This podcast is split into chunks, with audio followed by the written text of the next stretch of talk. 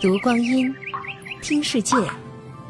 二零一七声音日历，十一月十二日，农历九月二十四。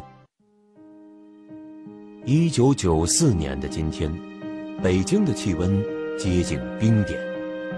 门庭冷落已久的各家电影院门口，罕见的出现了人群在寒风中排队的景象，甚至还有黄牛党把十五元的票价炒到了五六十元一张。这场引发观影热潮的电影，就是中国第一部进口分账大片《亡命天涯》。这部由好莱坞影星哈里森·福特主演的动作电影，在此后的二十年里，排名或许都难以排进前一百位。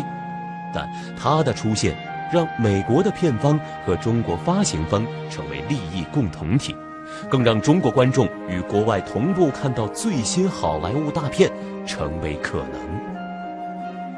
分账大片的引进，动了传统电影公司在统购统销中的奶酪，于是，让美国的影片占领我们的市场，用中国的票款养肥外国片商等反对声一度甚嚣尘上。在《亡命天涯》的电影海报上还写有“改革年代激烈争论，电影市场风险上映”的宣传语。二十多年过去了，美国大片。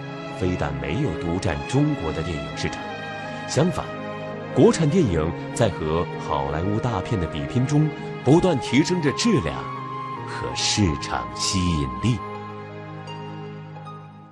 二零一七，声音日历。